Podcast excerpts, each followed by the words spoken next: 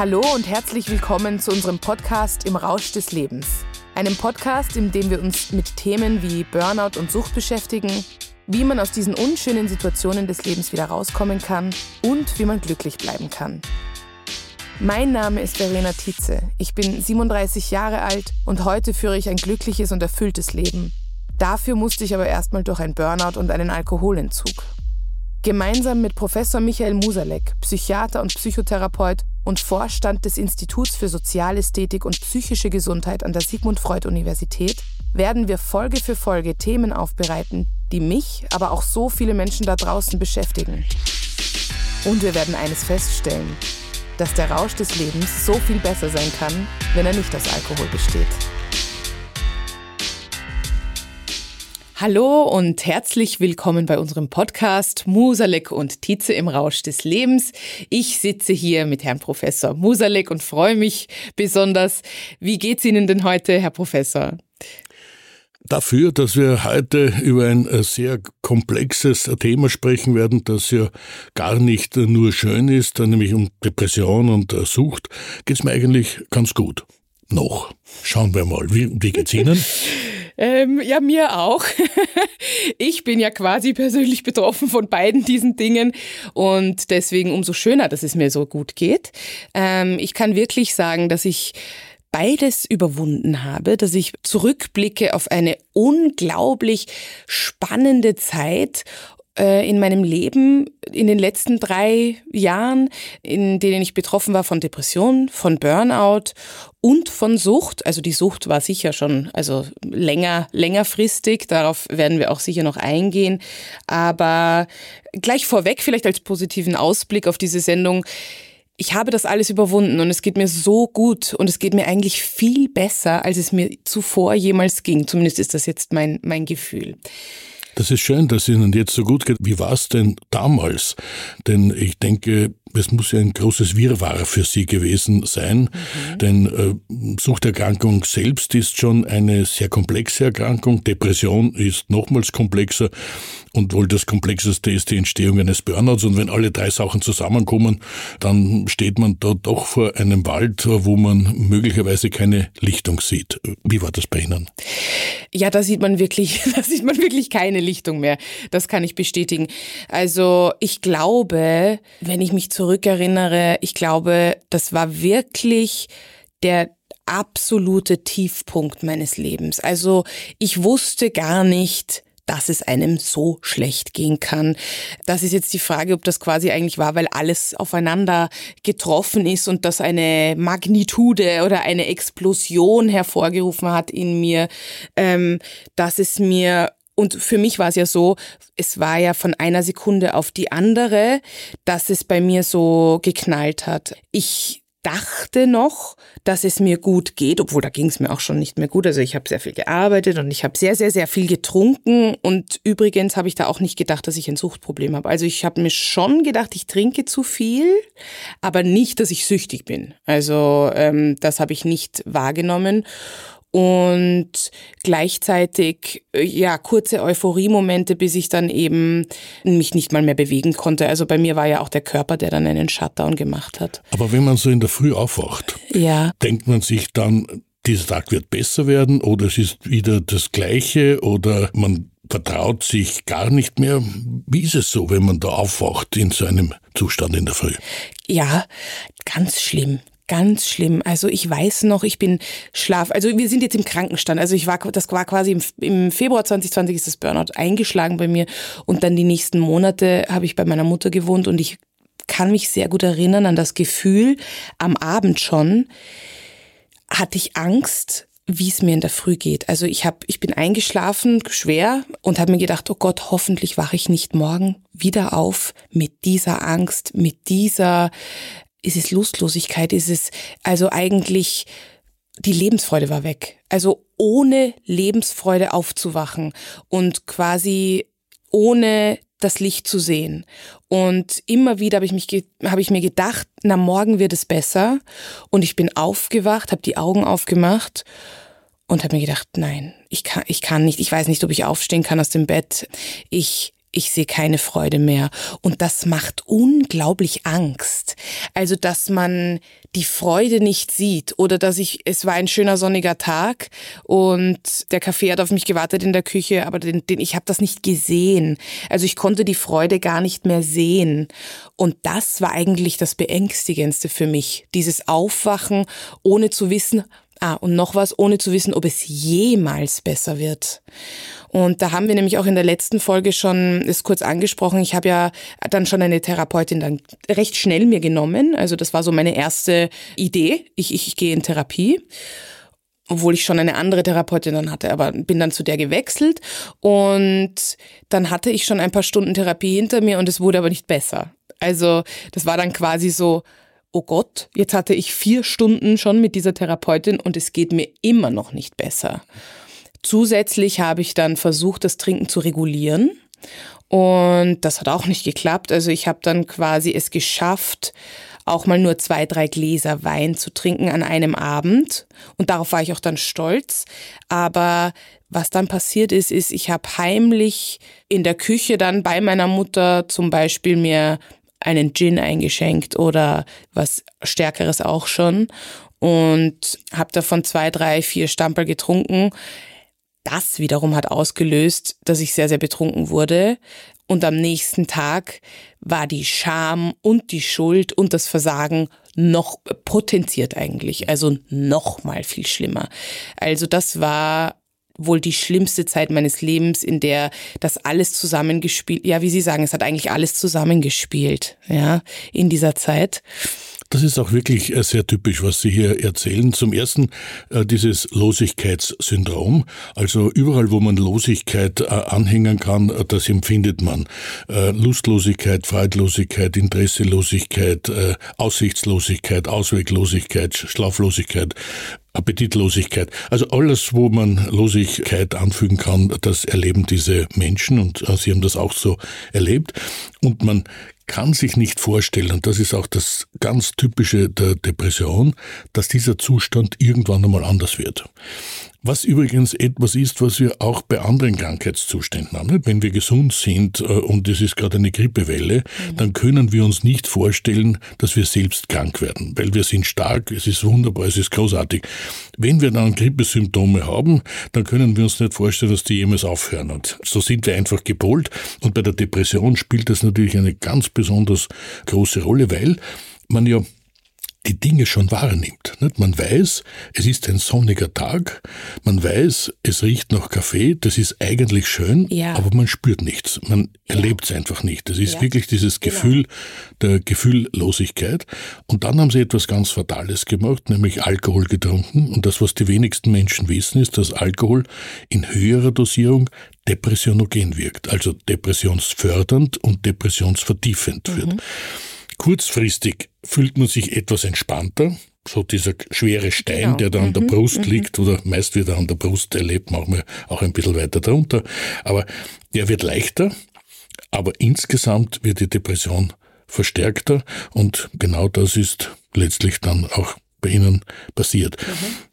Wie hat denn die Umgebung darauf reagiert? Wie hat die Mutter reagiert? Hat die dann gesagt, na schau, das ist doch so schön oder, oder nicht? Oder, oder war einfach nur verzweifelt mit ihnen gemeinsam? Ähm, ja, ganz spannende Frage. Meine Mutter hat quasi versucht, so zu tun, als wäre alles normal. Also sie hat das irgendwie auch ein Stück weit ignoriert das ganze, das ganze Problem, dass ihre Tochter jetzt da wieder eingezogen ist und nichts mehr tun kann. Deswegen gab es ja den Kaffee dann in der Früh oder deswegen gab es dann diese Dinge wie, naja, und jetzt gehen wir spazieren oder wir machen das und das. Also sie, wir konnten nicht wirklich drüber reden. Also das war nicht so wie Schatzi, wie fühlst du dich jetzt? Das kam nicht. Ähm, aber es kam quasi der Versuch, eine normale Situation herzustellen für mich. Und das war, also, und ich bin einfach dran vorbeigegangen quasi. Also ich bin, ich weiß nicht, ich bin wie ein Zombie in diesem Haus herumgewandelt. Jetzt, wenn ich darauf zurückblicke, denke ich mir, also scheint es mir wie, als wäre ich im Selbstmitleid äh, versunken, ja, weil ich bin da herumgewandelt und konnte gar nichts mehr. Ich wollte nicht einmal einen Film schauen. Ich habe teilweise wirklich auch dann, ich bin in die Küche gekommen, dann habe ich einen Kaffee getrunken und dann bin ich irgendwo hingewandelt und habe mich hingelegt und habe versucht zu schlafen eigentlich, weil der Schlaf oft dann der Ausweg war auch, um überhaupt nichts zu spüren. Ja, eigentlich furchtbar, weil dann ist man in so einem Halbschlaf, aus dem man dann wieder erwacht und dann versucht man wieder irgendwas zu tun. Ja, also meine Mutter hat sich, glaube ich, sehr schwer getan. Auch was sehr Trauriges. Ich weiß noch, da, das ist eben dann mal passiert, dass ich dann in der, in der Küche Alkohol getrunken habe und, und heimlich eben quasi vor ihr versteckt. Und sie hat dann gemeint, ich habe dann angefangen zu schreien, ich habe dann angefangen, also ich habe mich hingelegt ins Bett und dann habe ich angefangen irgendwie, ja, zu schreien und, und, und, und habe ihr richtig schlimm Angst gemacht. Also das, da sind wir jetzt gerade wirklich an einem wirklich ganz schlimmen Tiefpunkt in meinem Leben, was ich da jetzt gerade erzähle. Also, dass sie auch sehr überfordert war, was, was ich da eigentlich tue. Ich konnte mich an das gar nicht erinnern. Also ich konnte mich nicht erinnern, dass ich schreiend im Bett gelegen bin. Also das muss eine so eine tiefe Verzweiflung gewesen sein, die da in mir war, können Sie mir das eigentlich erklären, was der Körper da tut, dass ich so eine so unglaubliche Verzweiflung in mir gespürt habe und mich so benommen habe auch? Das Problem ist, dass wenn wir in solche Zustände kommen, wir ja nicht gewöhnt sind, einen solchen Zustand zu erleben. Also üblicherweise ist unser Erleben konkordant mit dem, unser Gefühlsleben konkordant mit dem, was um uns herum passiert. Und hier ist es plötzlich entkoppelt. Menschen sind nett zu uns, versuchen uns zu helfen und wir können es aber nicht erleben ja, genau, und wir genau, können es schon gar nicht erwidern. Und dann wird das Schuldgefühl natürlich noch äh, größer. Nicht? Jemand sagt, schau, wie schön äh, draußen das Wetter ist. Wir machen jetzt einen schönen Spaziergang. Wir wissen in der Depression, das ist eigentlich richtig, das ist gut, das tut mir auch gut aber ich spüre es überhaupt nicht und ich schaff's auch gar nicht und kann mir nicht vorstellen, bis ich bis zur Türe hinaus äh, komme. Und das führt natürlich zu einer Überforderung. Und wenn wir überfordert sind, dann reagieren wir mit dem, dass wir böse werden, wenn wir es noch schaffen. In der schwersten mhm. Depression ist ja das dann völlig ausgeschaltet. Also solange jemand noch böse sein kann, wissen wir als Fachleute, dass die Depression noch nicht ganz so tief ist. Denn das Typische der schwersten Depression ist, dass jemand gar nicht mehr fähig ist zu einer Aggressionshandlung beziehungsweise zu einer Verbalaggression oder etwas ähnliches.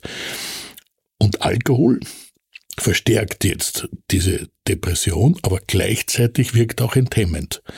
Und dann setzt man Reaktionen, die man üblicherweise gar nicht setzt, nämlich zum Beispiel, dass man jemanden anschreit. Nicht? Mhm. Oder dass, mhm. dass man also hier diese Hemmschwelle gar nicht mehr hat dem anderen gegenüber, was natürlich wieder zu einem Schuldgefühl führt. Nicht? Was habe ich jetzt getan? Ja. Jetzt ist ja, jemand ja, ganz lieb zu mir, versucht mir zu helfen und ich stoße ihn weg oder, oder, oder bringe noch mehr in eine Verzweiflungssituation. Also das große Problem der Depression auch im Umgang mit der Umgebung ist, dass sich diese Prozesse aufschaukeln. Man möchte etwas Gutes tun für den Patienten, gleichzeitig überfordert man ihn aber, der reagiert in einer Art und Weise, wie man es nicht gewöhnt ist. Und damit kommt es zu einer Aufschaukelung der Problematik zwischen den beiden Menschen. Daher ist es auch so wichtig, dass man sehr früh in der Therapie auch die Umgebung, also die nächste Umgebung mit einbezieht und auch entsprechende Aufklärungsarbeit macht. Wie gehe ich richtig um mit diesem Menschen, was gar nicht so einfach Na, ist. das glaube ich auch. Ja, also wir, wir werden in, in der nächsten Folge werden wir dann auch genauer aufs Umfeld noch eingehen. Das ist dann unser Schwerpunkt in der nächsten Folge.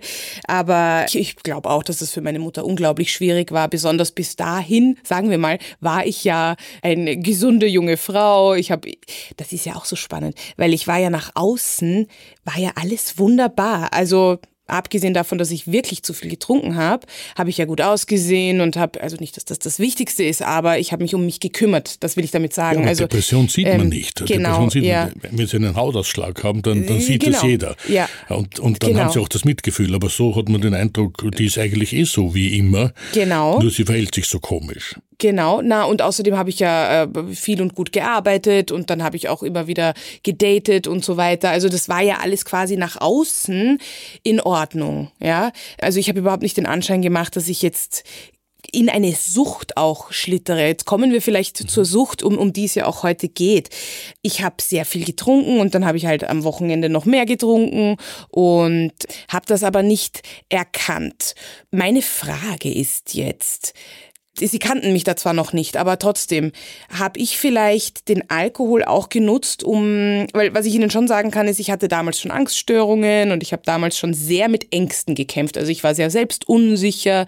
Auch wenn ich Männer kennengelernt habe, habe ich immer sehr viel getrunken, zwischen, davor, danach und so weiter, weil dann wird das alles irgendwie easier. Ich glaube, da bin ich nicht die Einzige, die das so gemacht hat.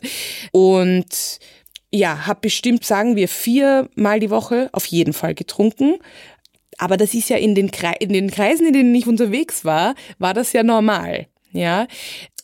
Ist meine Sucht also quasi schon eine Art von Self-Medication? Also war das quasi etwas, wo ich versucht habe, unterbewusst mich selbst in den Griff zu bekommen? Könnte man das so sagen?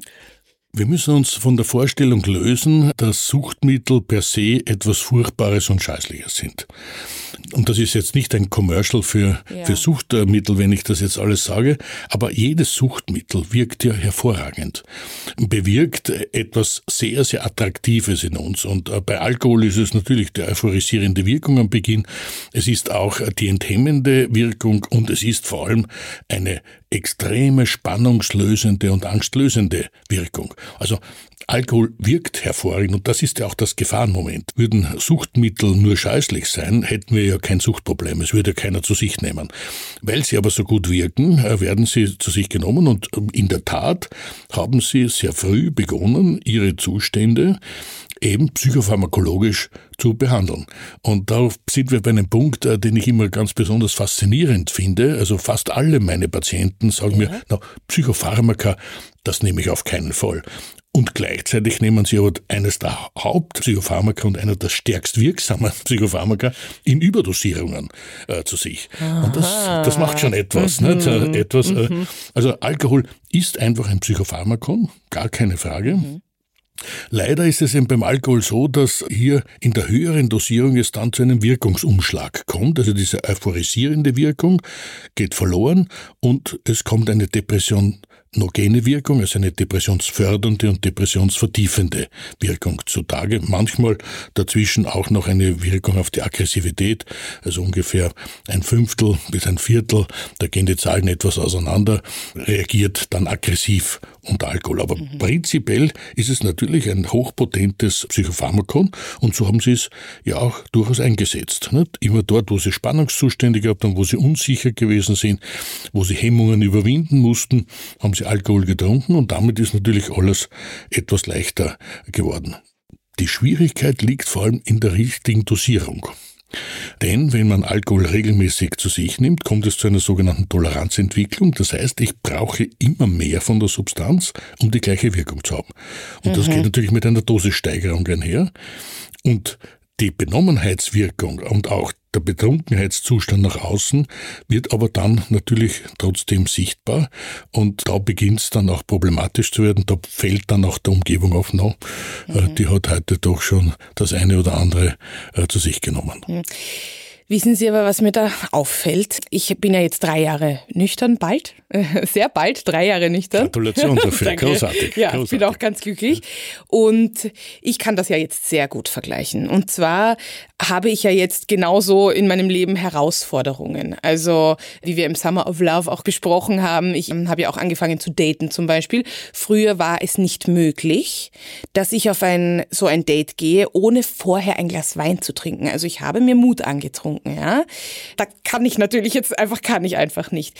Ähm, gleichzeitig glaube ich, ich gestehe, ich glaube zum Beispiel Bühnenauftritte, die ich jetzt habe, würde ich noch trinken, hätte ich auf jeden Fall getrunken. Also ich hätte auf jeden Fall Alkohol getrunken, um auf die Bühne zu gehen oder vielleicht sogar, um diesen Podcast aufzunehmen, was ja total krass ist eigentlich, weil man braucht ja viel Konzentration. Aber ich hätte Herausforderungen immer mit Alkohol verbunden, damit sie besser, äh, unter Anführungszeichen, besser flutschen, besser funktionieren.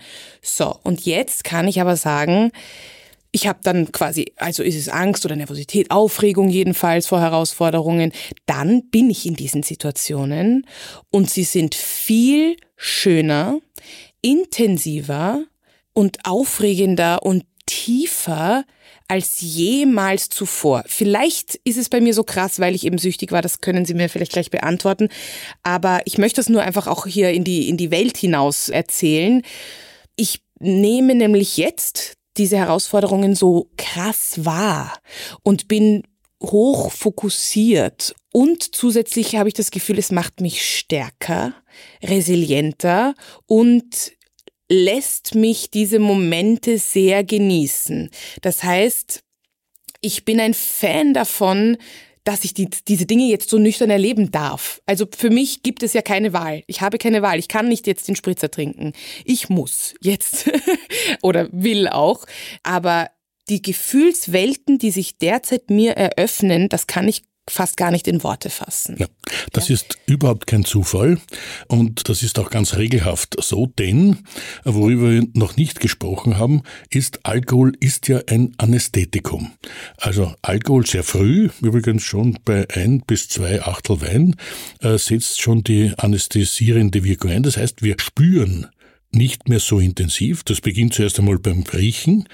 Deshalb ist ja auch bei einem Essen mit Weinbegleitung sind noch die ersten drei Speisen äh, durchaus sehr differenziert zu betrachten und man kann auch ganz feine Nuancen voneinander unterscheiden. Ab dem vierten, fünften, sechsten Gang braucht es dann schon ganz kräftige Speisen, Wirklich? damit wir überhaupt noch etwas riechen, weil wir einfach viel weniger riechen. Ja. Es geht aber nicht nur ums Riechen, sondern es geht um alle Sinnesorgane und es geht vor allem auch um das Spüren insgesamt, auch das Spüren unserer Gefühle. Also wir stumpfen letztlich ab und jetzt plötzlich merken Sie, dass diese abstumpfende Wirkung, diese anästhesierende Wirkung weg ist und es tun sich ganze Gefühlswelten ja, auf. Welten, genau. Und zwar sowohl hinsichtlich der Quantität, also man spürt intensiver, aber auch hinsichtlich der Qualität. Man spürt viel differenzierter ja. Äh, und erlebt plötzlich Dinge, die man im Frühjahr nicht erlebt hat. Und dann kommt noch ein Faktor dazu, und das ist, dass die Konzentrationsfähigkeit bei Alkohol, übrigens auch die Feinmotorik, sehr, sehr früh beeinträchtigt ist. Also wir können uns letztlich unter Alkohol nicht so gut konzentrieren und auch in der Feinmotorik haben wir schon die ersten Probleme schon bei relativ geringen Dosierungen. Das heißt, das fällt jetzt weg, damit erleben sie sich auch viel klarer, viel klarer in diesem Erleben äh, und auch in den Kognitionen. Und damit wird natürlich ein Auftritt auf der Bühne etwas ganz anderes. Da sind sie dann also nicht mehr nur von so einer dumpfen Wolke getragen, ja. sondern können die Schönheiten der Welt und auch äh, der Erlebnisse, auch der Kontakt zum Publikum, das ist ein ganz anderer, als wenn da so eine Barriere dazwischen mhm. ist zum anderen Menschen. Und das spüren sie natürlich auch im Zwischenmenschlichen. Kontakt. Also wenn Sie jetzt äh, mit einem Mann zusammen sind oder mit einer Freundin zusammen sind, dann spüren Sie viel intensiver und zwar nicht nur in der Quantität, sondern eben auch in der Qualität. Und damit ist ein ganzes mhm. Gefühlsuniversum geöffnet. Mhm. Aber das finde ich total krass, dass ich mir das weggenommen habe und das so, so viele Jahre. Ich habe mich dem beraubt, weil ich habe ja besonders auch, es ist halt so, dass auch sehr herausfordernde Momente besonders schön werden können. Also, und genau die habe ich ja auch mit Alkohol äh, betäubt. Ja. Also ich habe ja besonders solche Dinge, genau da habe ich getrunken damit, und ich dachte, das ist vielleicht auch spannend, ich dachte, sie werden schöner mit Alkohol. Ich dachte, auch Sex ist schöner mit Alkohol. Ich dachte, äh, Schmusen ist schöner mit Alkohol und, und genauso äh, Partys sind schöner mit Alkohol. Alles. Also in meiner Welt war alles eigentlich schöner mit Alkohol. Ja, es ist also genau das Gegenteil. Es ist genau das Gegenteil. Äh, und äh, ich sage immer, äh, wenn dann viel Alkohol bei einem Fest getrunken wird, wie schlecht muss dieses Fest sein, dass man nichts davon mitbekommen möchte. Weil man einfach mit ja. Alkohol immer weniger mitbekommt. Das, was positiv ist und was Sie auch hier erlebt haben, ist natürlich der enthemmende Effekt. Also gerade im mhm. zwischenmenschlichen Kontakt haben wir ja eine Fülle von Hemmfaktoren und die fallen natürlich unter Alkohol weg und damit fühlt man sich etwas lockerer. Aber im Erleben selbst, im gefühlsmäßigen Erleben, kommt es immer zu einer Abstumpfung. Aber, und das finde ich jetzt auch interessant, dadurch, dass ich ja jetzt all diese Dinge nüchtern mache, wächst ja meine Selbstsicherheit, weil ich muss immer wieder springen. Ich springe auf die Bühne und ich springe zum Podcast und äh, Männern entgegen. und, und das macht mich aber immer selbstsicherer. Und dadurch werden aber diese Dinge einfacher und, und die Erlebnisse schöner. Also genauso wie der Teufelskreis nach unten ging, in mein Burnout, in meine Depression hinein, mit meiner Sucht, gehen jetzt diese Dinge in die andere Richtung hinauf. Und ich finde es eigentlich krass, wie das in unserer Welt zelebriert wird, dass man eben sich aber dem Alkohol hingibt oder dass jede Feier mit Alkohol eigentlich stattfinden muss oder ein, ja? Und das ist keine Frage der Sucht. Es ist nicht eine Frage der Sucht. Ich denke, jeder von uns sollte manchmal sich gönnen, ja. eine Situation wirklich voll und ganz zu erleben. Äh, gerade auch im zwischenmenschlichen Kontakt ist es einfach wunderbar, wenn man nicht von Alkohol benebelt ist, sondern wirklich all die Nuancen äh, des anderen Menschen erfahren kann. Wenn man einmal Alkohol wirklich braucht für den anderen Menschen, dann sollte man sich überhaupt überlegen, ob der noch der Richtige ist oder sie noch die Richtige ist. Mhm. So, jetzt haben wir aber die schönen Dinge. Also es ist ja wirklich wunderbar. Ich kann das, ich möchte es noch einmal erwähnen. Es ist wirklich wunderbar, nüchtern zu sein. Ich kann das gar nicht oft genug sagen. Nur geht es jetzt auch darum, eben Depression und Sucht gehen Hand in Hand und vielleicht äh, finden sich auch manche Hörerinnen und Hörer wieder, die sagen, gut, aber ich greife gerne zum Glas Wein, weil es bringt mir ja Entspannung und, und die Verena sitzt jetzt hier so einfach da und sagt, wie wunderbar das nicht alles ist. Vielleicht können wir noch Tipps geben, wenn es denn so ist, ja, dass ich das Glas Wein eher brauche am Abend. Gibt es da vielleicht Dinge, die ich tun kann, um das mal einfach wegzulassen, das Glas Wein? Das ist eine sehr gute Frage. Ich möchte aber äh, vorher noch ein paar Worte zur Nüchternheit sagen. Denn äh, ja. dieses Wort nüchtern, das hat äh, so zwei Konnotierungen quasi. Das eine ist, dass wir keinen Alkohol trinken, also dass wir uns nicht berauschen mit einem Rauschmittel.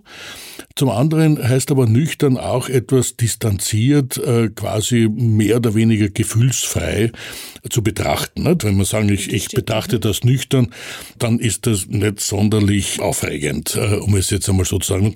Und ich denke, es geht eben hier nicht um Nüchternheit, sondern es geht darum, sich nicht mit Alkohol zu benebeln, um eben etwas nicht nüchtern erleben zu können, äh, um es so erleben zu können, wie es eben in allen Facetten möglich ist, es äh, zu erleben.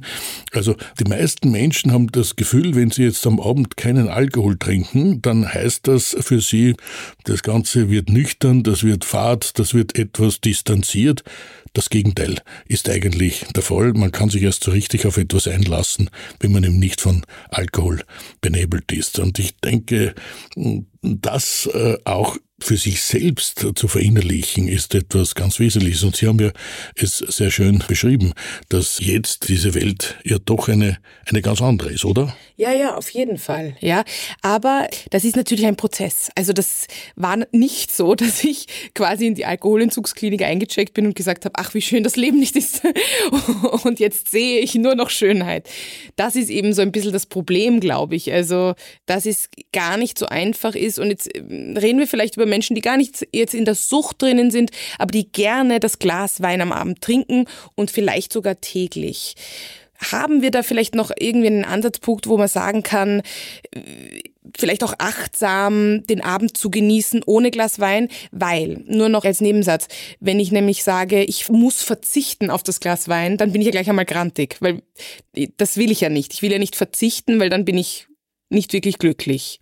Haben Sie da vielleicht noch einen Anhaltspunkt? Das Wesentlichste ist, dass wir hier ehrlich zu uns selbst sind.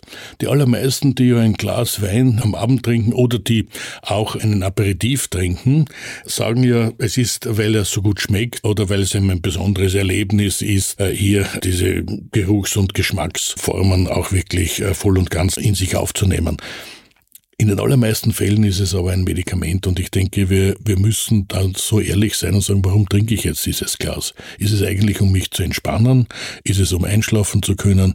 Ist es vielleicht auch, um die Partnerin oder den Partner etwas besser ertragen zu können? Ich denke, wenn wir da ehrlich sind, dann kommen wir sehr bald zu dem Schluss, dass wir dieses Glas Wein nicht jeden Tag brauchen. Mhm. Denn wir brauchen auch andere Genüsse nicht jeden Tag. Also, und, und da sind wir auch bei einem wesentlichen Punkt. Beim Alkohol trinken ist es doch so, dass wir immer wieder alkoholfreie Tage brauchen, idealerweise drei bis vier in der Woche. Mhm. Dann ist man auf der sicheren Seite und eben nur niedrige äh, Mengen zu uns nehmen. Denn nur niedrige Mengen können Genussmengen sein. Mhm. Sobald man bei drei, vier Achteln ist, äh, ist der Genuss einfach durch die anästhesierende Wirkung genommen. Mhm. Die psychopharmakologische Wirkung der Entspannung, der Angstlösung, die bleibt natürlich bestehen und das führt ja auch dazu, dass viele Menschen dann eben in höherer Dosierung den Alkohol zu sich nehmen. Also das Entscheidende ist, dass wir wirklich einerseits ehrlich zu uns äh, sind und sagen, ist es wirklich Genussmittel oder ist es nicht doch Psychopharmakon, was ich hierzu mitnehme? Und zum anderen zu sagen, ja, wenn es Genussmittel ist, dann lass es mich doch zeitweise im vollen Maße genießen. Vollen Maße heißt aber nicht in großen Mengen, weil in großen Mengen kann ich es nicht genießen, mhm. weil ja wieder die anästhesierende Wirkung mhm. eintritt. Mhm. Ich würde da auch gerne noch vielleicht einen persönlichen Tipp geben an dieser Stelle. Was auch sehr schön ist, ist, wenn man sich am Abend etwas vornimmt, etwas Aktives, vielleicht mit Partner, Partnerin oder, oder mit Freunden oder was auch immer, und dann aktiv sich entscheidet, nicht zu trinken, ob es ein Kinobesuch oder ein Theaterbesuch ist, wo man einfach aktiv und freudig sagt, so, und jetzt gönne ich mir ein Soda Zitronen und ich gönne mir diesen Abend und ich möchte heute diese Theaterperformance ganz bewusst erleben Leben. Das mache ich zum Beispiel derzeit gerne. Also, dass ich etwas Aktives tue und das aber freudig. Ich sage mir überhaupt nicht mehr, ich muss verzichten auf den Prosecco, weil da wäre ich ja ständig unglücklich. Das heißt, ich bin sehr proaktiv mit dem, dass ich in meinem Kopf mir das schon so zurechtlege, dass das sehr, sehr positiv ist, dass ich heute bewusst etwas erleben kann oder ich gehe bewusst zum Yoga und, und genieße diese Stunde. Also vielleicht das so ein bisschen als Tipp, dass man vielleicht ein paar Mal in der Woche sich etwas vornimmt und das dann bewusst genießt ohne Alkohol, was auch immer das sein mag. Genießen geht nur mit allen Sinnen ja. und zwar mit allen funktionstüchtigen mhm. Sinnen und Alkohol führt einfach zur Funktionsuntüchtigkeit. Ja. Genau. Also, und wie wir jetzt schon auch wissen, Depression und Sucht gehen aber da Hand in Hand. Und der Alkohol hilft nicht unbedingt, eine Depression zu heilen, sondern ganz im Gegenteil. Also, es macht es noch schlimmer eigentlich. Wir kommen jetzt auch schon zum Abschluss. Vielen Dank, Herr Professor, für dieses Gespräch heute. Wir werden in der nächsten Folge über Depression und Umfeld sprechen. Also wir haben das ja jetzt auch schon angesprochen. Was macht das Umfeld? Wie kann man vielleicht auch als Angehöriger, als Angehörige reagieren oder agieren? Wie geht es der Familie damit, Freunden damit? Das beschäftigt uns in der nächsten Folge. Vielen Dank, Herr Professor. Auch vielen Dank von meiner Seite.